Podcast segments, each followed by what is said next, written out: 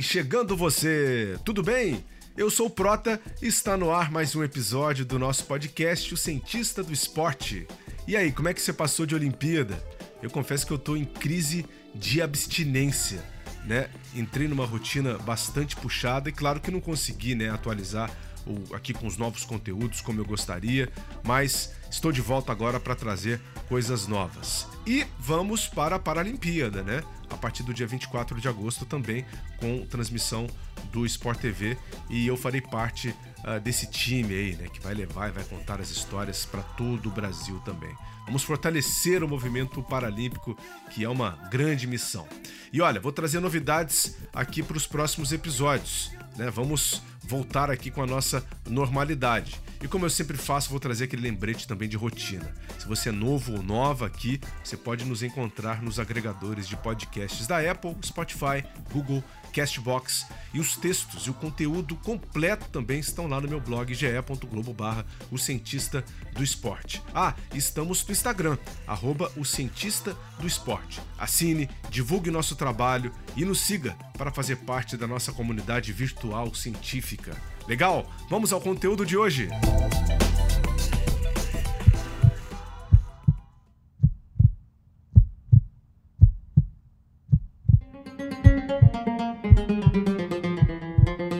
Neste episódio, continuamos a falar de Covid-19. Se você ainda não ouviu a pílula número 23, separe 15 minutinhos aí do seu tempo, vai valer a pena. Falei do impacto da Covid nos atletas de alto rendimento, mas um tema dentro desse mundo me chamou a atenção. Eu achei que a gente poderia aprofundar mais para você assinante. A Covid-19 e as potenciais sequelas cardíacas no atleta. Coração e atleta formam uma relação de dependência fundamental, certo? E para destrinchar o assunto, eu trago o amigo Dr. Aésio Magalhães, cardiologista e pós-graduado em medicina do esporte e que está fazendo seu mestrado na Unifesp com o tema título do nosso conteúdo de hoje e traz alguns dados quentes para gente. Afinal, que problemas são esperados no coração do atleta contaminado com o novo coronavírus? Que tipo de avaliação deve ser feita? Quando ele deve retornar às atividades? O que dizem os estudos atuais? Há perigo de morte súbita nesses atletas na prática esportiva? Enfim, escute e compreenda a partir de agora.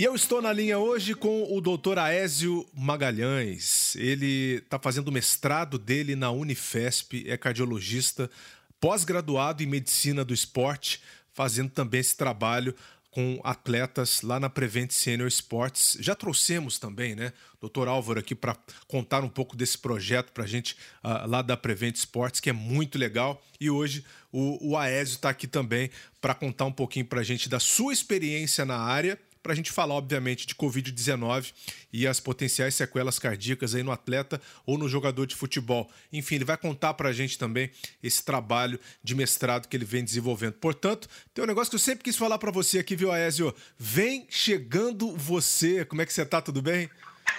que honra, Felipe, que honra, obrigado. Esse bem chegando você era esperado, hein? obrigado.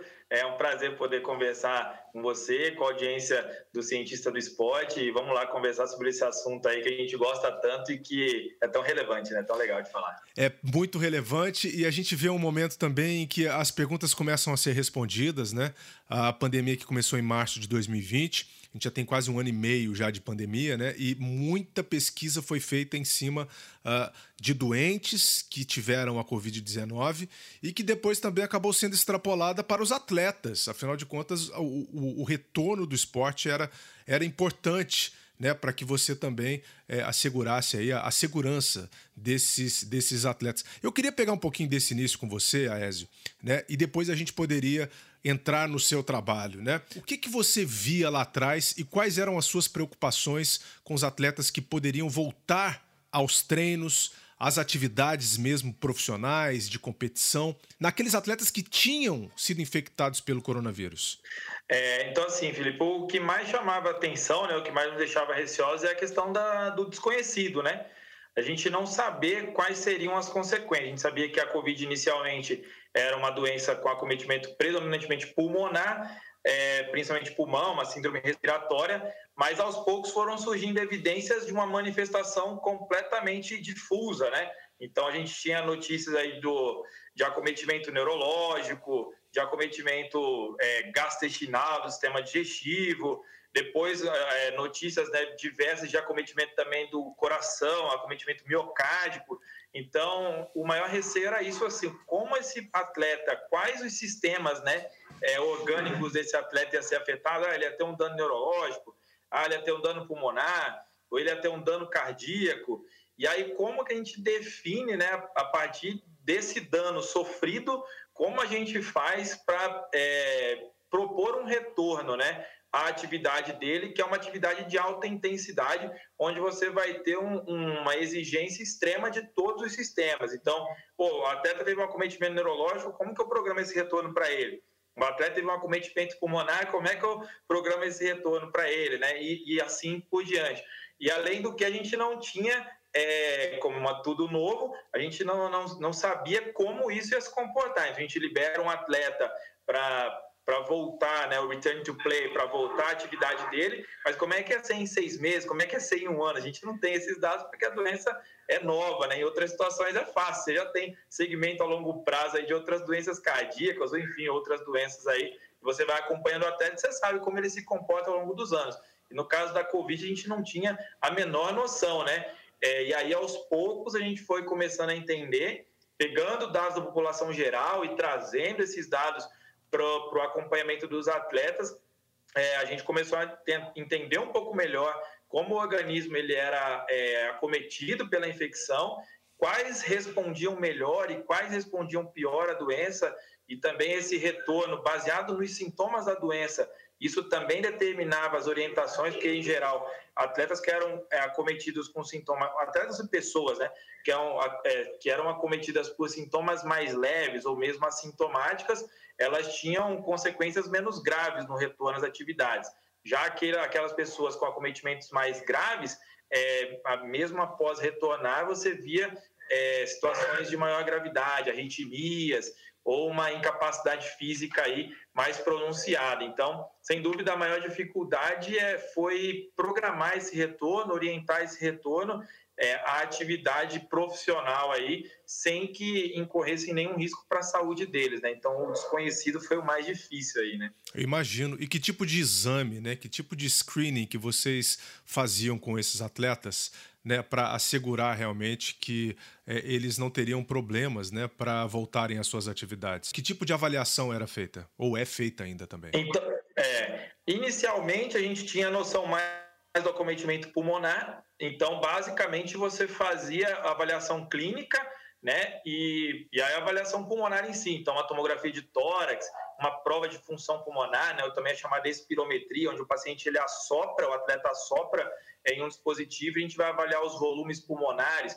E aí, à medida que é, os dados né, sobre dano miocárdico eles foram aparecendo, aí começaram a surgir orientações é, oficiais, das entidades oficiais. Então, a Sociedade Brasileira de Medicina do Exercício do Esporte, Sociedade Americana, Sociedade Europeia, a gente foi começando também a delinear um screening cardiológico né, para esses atletas. Então, hoje, basicamente, o que a gente faz para os atletas é uma avaliação clínica geral e um screening cardiológico e pulmonar, né? Então, basicamente, esses são os exames. Então, da parte da avaliação pulmonar, a gente pode lançar mão de uma tomografia de tórax e dessa prova de função pulmonar, espirometria, como eu falei, e da parte cardiológica, isso varia às vezes, né? De pacientes que tiveram sintomas mais graves, pacientes que tiveram sintomas menos graves, mas é, basicamente a gente faz uma avaliação com eletrocardiograma, né? Tanto de repouso quanto de esforço, que é o teste ergométrico, o ecocardiograma, que é um ultrassom do coração, e também a gente dosa no sangue uma proteína chamada troponina, né? Que essa troponina ela aumenta em casos de lesão da célula cardíaca. Então, a gente lança a mão dessa avaliação clínica. Ela mostra o sofrimento cardíaco, né? Exato, exato. Quando o paciente ele tem, quando a célula miocárdica ela é danificada, essa troponina ela é liberada na circulação sanguínea e a gente consegue detectar no sangue ela em níveis aumentados, né? Então, determina uma, uma injúria aí à célula do coração. Então, hoje essa avaliação clínica por exames de imagem e também laboratorial, né, do coração e também do pulmão. Então a gente fica mais hoje, né, nesses dois sistemas principalmente, pensando no atleta, né, de alta performance, porque são as duas principais causas de limitação da performance e também de agravos é, à saúde aí mais importantes, né. E a gente teve descrito também no mundo todo, uh, em alguma parte do mundo, na verdade, uh, atleta que teve um problema cardíaco, né, mais pronunciado, né, que teve que ser afastado realmente das suas atividades, que foi impedido, né, de voltar às competições. Como é que como é que isso está uh, em termos de publicação hoje em dia, uh, quando a gente fala da literatura mundial? É, então, Felipe, só então que a gente estava conversando aí fora do ar, né, que infelizmente para a população de atletas de elite e Covid e suas sequelas é, cardiológicas, orgânicas, enfim, a gente não tem muitos dados ainda, né?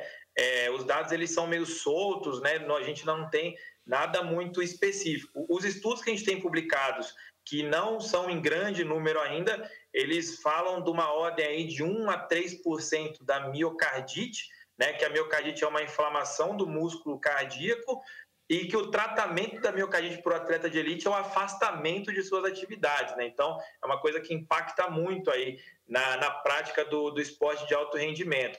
Então, a gente dispõe desses dados, mas ainda é, não são, como eu disse, não são estudos grandes, a gente não tem um número grande de publicações. A maioria dos dados da Covid, né, com relação a doenças cardíacas, com sequelas e tudo mais, é, deriva da população geral e a gente está transportando esses dados para a população dos atletas de elite. Mas os estudos que a gente tem, eles ditam mais ou menos essa porcentagem aí de 1 a 3% de miocardite, e aí isso aí resulta em afastamento por pelo menos 3 a 6 meses das atividades, aí uma nova avaliação posterior né, a esse período. Se não tiver nenhum grau de acometimento, aí a gente libera esse paciente para atividade. Né?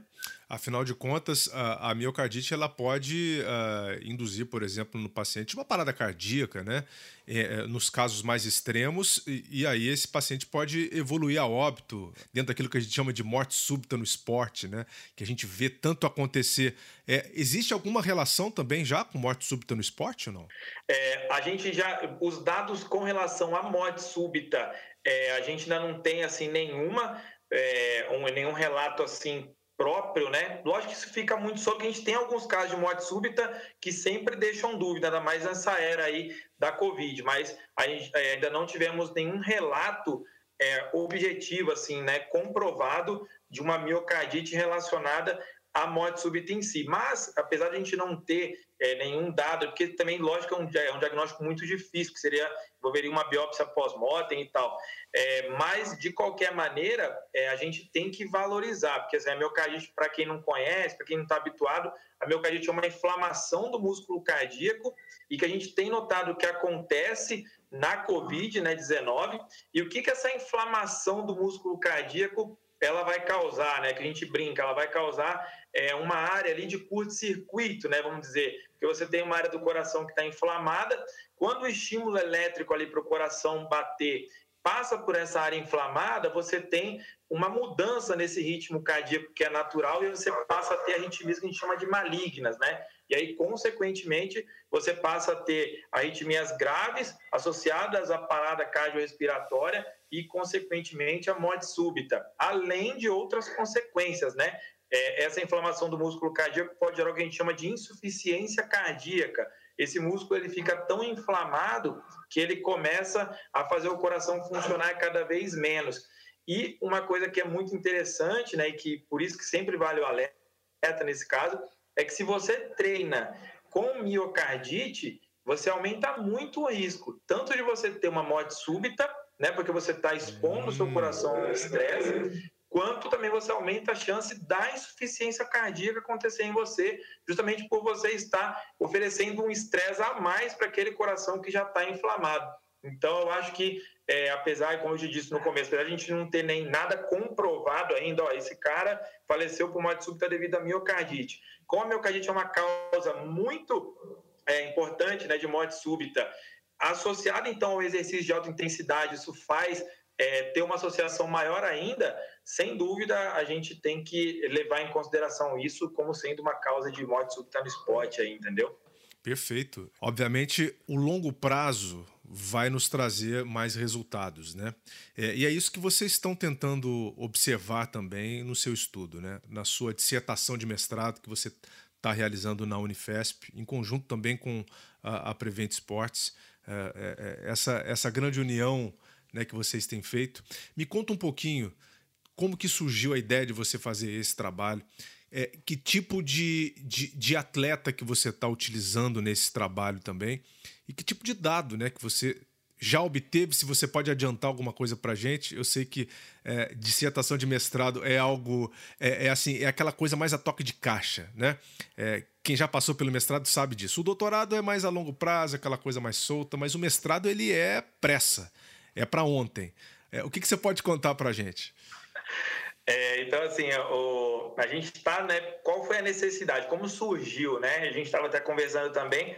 Tem um artigo muito interessante que saiu no início do ano, um artigo americano, é, que ele traz dados, né? Que ele trouxe dados de mais de 700 atletas que durante os exames, né? De pré-temporada, né? Durante a temporada, pacientes que positivavam para COVID eram submetidos a um screening cardiológico, né? E a gente foi encontrar, foi encontrado uma porcentagem de alterações cardiológicas e é, também de miocardite, com consequente afastamento desses atletas.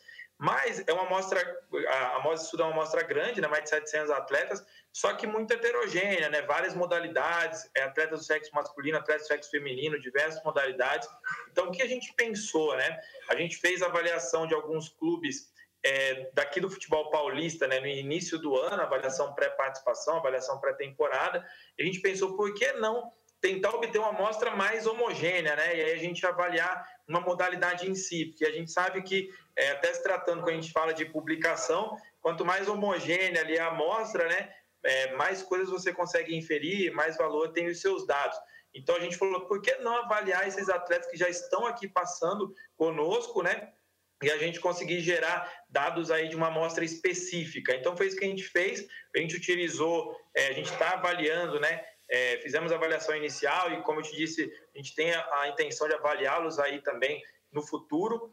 É, de 230 atletas, é, apenas atletas do sexo masculino, de futebol profissional, todos federados, com idades variando de 16 a 40 anos e que atuam aqui no futebol paulista, primeira e segunda divisão. É, primeira, segunda, é, primeira e segunda divisão, e a gente fez a avaliação desses atletas, né, uma avaliação clínica, uma avaliação laboratorial e uma avaliação cardiológica, com o eletrocardiograma de repouso, com o teste ergométrico, né, que é o eletro de esforço, e com o ecocardiograma, que é o ultrassom do coração. E dentro dessa amostra, né, tinham atletas que já tinham tido Covid mediante exames, comprovação por exames de PCR, e atletas que não tinham, não tiveram Covid, e a gente fez a comparação dos exames é, entre um entre um grupo e outro, né? É, os atletas que tiveram Covid, como foram os resultados dos exames cardiovasculares desses atletas que tiveram Covid, que relataram Covid, e como foram os exames cardiovasculares desses atletas que não relataram Covid. Você tem o percentual uh, do número de atletas que foi contaminado né, pelo vírus uh, contra aquela população uh, que não foi? Ficou mais ou menos é, um terço de atletas contaminados e dois terços de atletas não contaminados pela, pela Covid. É, e aí a gente obteve né, alguns dados, dá uns spoilerzinhos de leve aí. Opa, a gente é... gosta, hein? A gente gosta. É, e assim, com relação aos dados dos exames cardiovasculares, não foram encontradas diferenças significativas, mas nós identificamos que os atletas que tiveram Covid foram atletas que tinham uma idade mais elevada é, e que também tinham é, participado de mais partidas, né? tinham, tinham jogado mais vezes no ano anterior. Então, isso abre alguns pensamentos, né? Alguma, a gente está trabalhando esses dados ainda, mas sem dúvida abre algumas hipóteses aí com relação a, a situações epidemiológicas também, né? Com relação, igual eu te falei, com relação à idade, com relação a mais partidas. Então, uhum. talvez isso seja um gatilho aí para a infecção por Covid nessa população aí que a gente avaliou, né?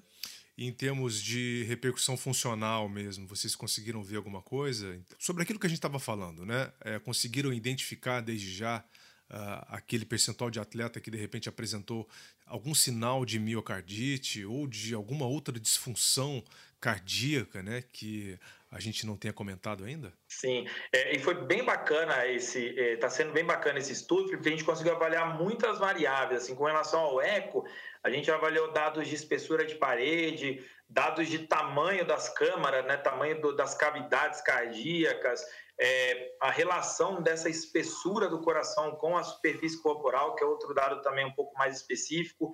Com relação ao teste ergométrico, né, que é o teste de esforço na esteira, a gente avaliou a duração do exame de cada um, qual, qual o percentual de frequência cardíaca que eles atingiram, até porque isso determina o grau de intensidade, né? Quanto maior o percentual da frequência cardíaca máxima, mais esforço eles fizeram na esteira, é, qual a redução da frequência cardíaca no primeiro minuto, que também é um dado aí de, de resposta nervosa né, do coração. Então, assim, foram avaliados bastante dados, aí, muitos dados desses exames, mas a princípio a gente não identificou é, alteração entre, entre o grupo que teve Covid e o grupo que teve não Covid. Então, lógico, como eu te disse, né, um estudo retrospectivo tem as suas limitações, mas a princípio não foram encontradas diferenças, né?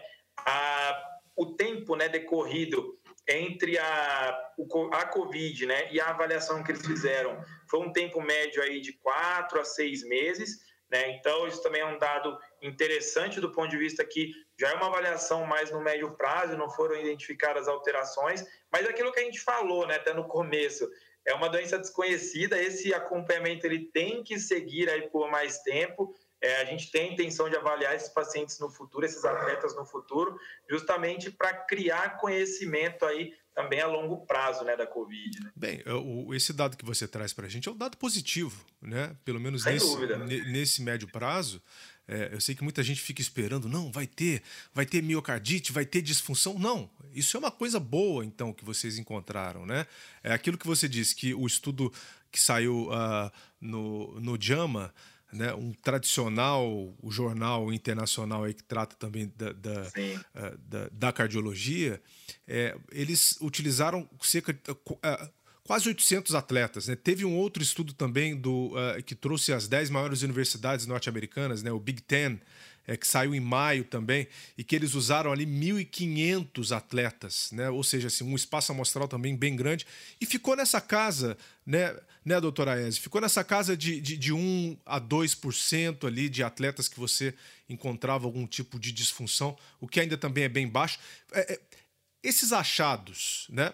no caso de vocês, super positivo esses achados eles ficaram bem abaixo do que a comunidade médica talvez esperasse, né? Sim dentro dessa população atlética, não? Sim, é, e, e é o, até isso é bom, né? Sem dúvida, assim, a gente sempre faz um estudo querendo é, encontrar algo, lógico que igual eu te falei, a gente está trabalhando os dados ainda, mas os dados iniciais são esses. A gente sempre faz o estudo tentando procurar correlação, mas nesse caso a não correlação também é interessante, até do ponto de vista de um retorno seguro, tanto se discute, né? E aí, retorna quando, não retorna, o atleta teve Covid, como é que vai ser? Então, sem dúvida, gera dados aí que dão um pouco mais de tranquilidade no segmento dos atletas.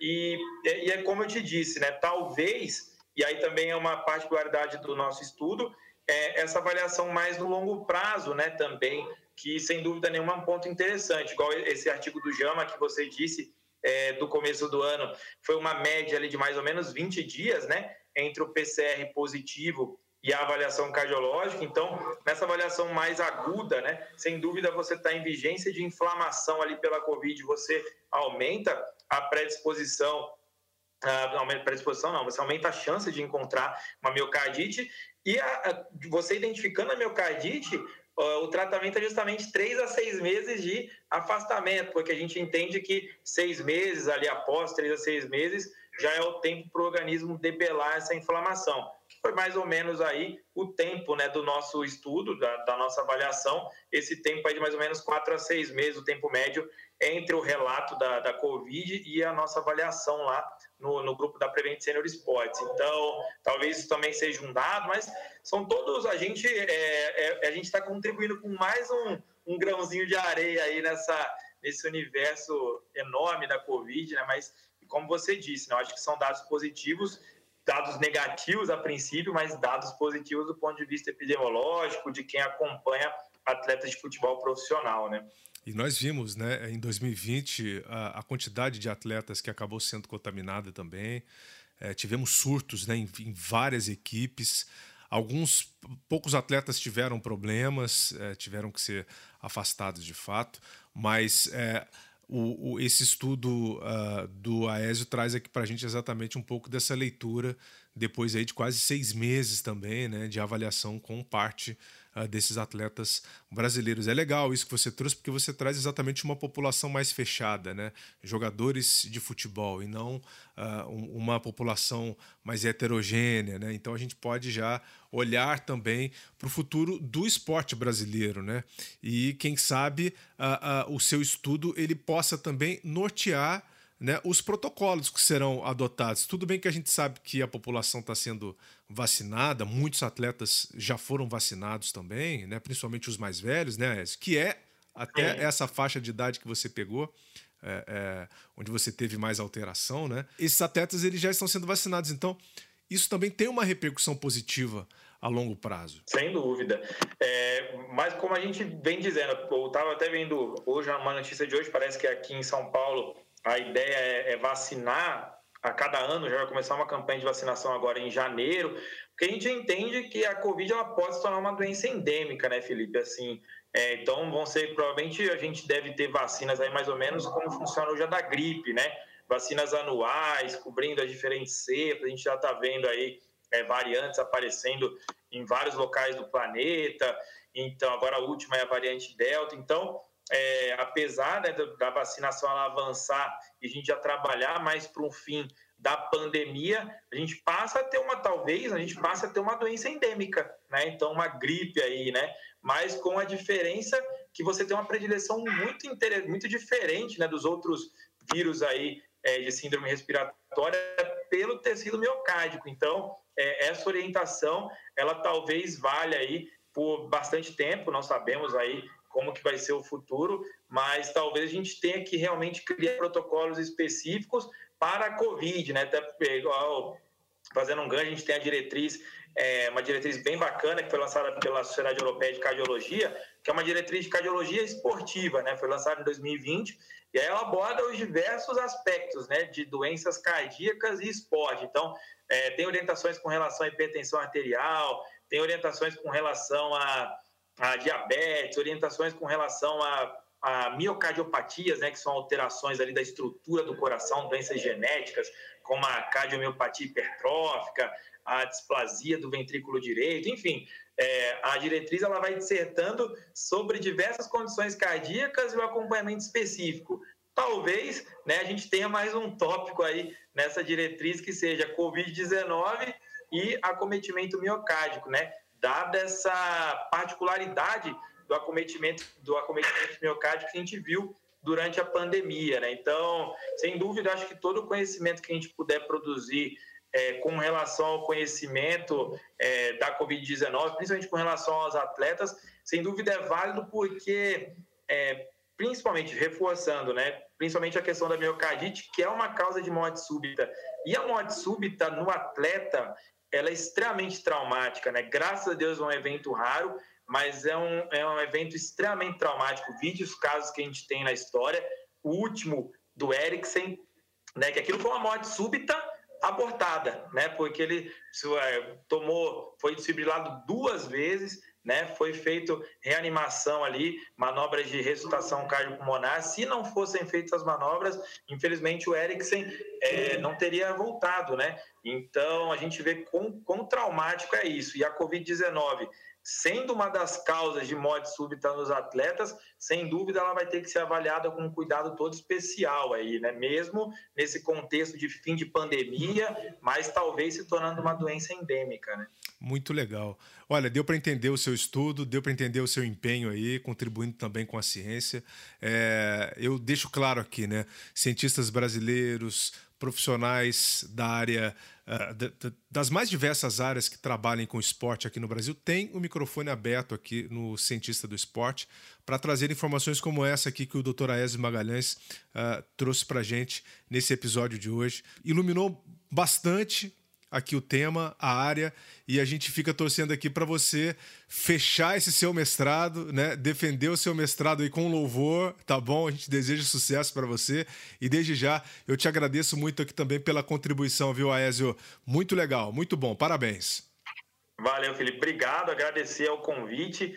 É, agradecer a equipe, né, também, porque esse mestrado aí é um mestrado feito a muitas mãos, então agradecer a equipe da Prevent Senior Sports que está me ajudando, é, o, o, Gustavo, o, o Gustavo Aliane, o Guto, a Raquel, o Paulinho, o Jones, o doutor Álvaro, a Maíra, enfim, o grupo é grande. É, quem não foi citado, não se sinta é, diminuído, pelo contrário, nosso grupo é muito bacana e eles estão me dando muita força nesse projeto, porque a gente quer também levantar essa bandeira, além da avaliação, do acompanhamento do atleta, né, de, de alto rendimento, e do atleta amador também, de todos que gostam da atividade física, a gente quer gerar conhecimento, né, para a parte do pro esporte brasileiro, porque a gente acha que com conhecimento de causa, é, trazendo dados aí científicos, é, esse suporte ao esporte brasileiro ele fica mais completo, né? porque a gente consegue também gerar dados para melhora da performance dos nossos atletas de uma maneira geral.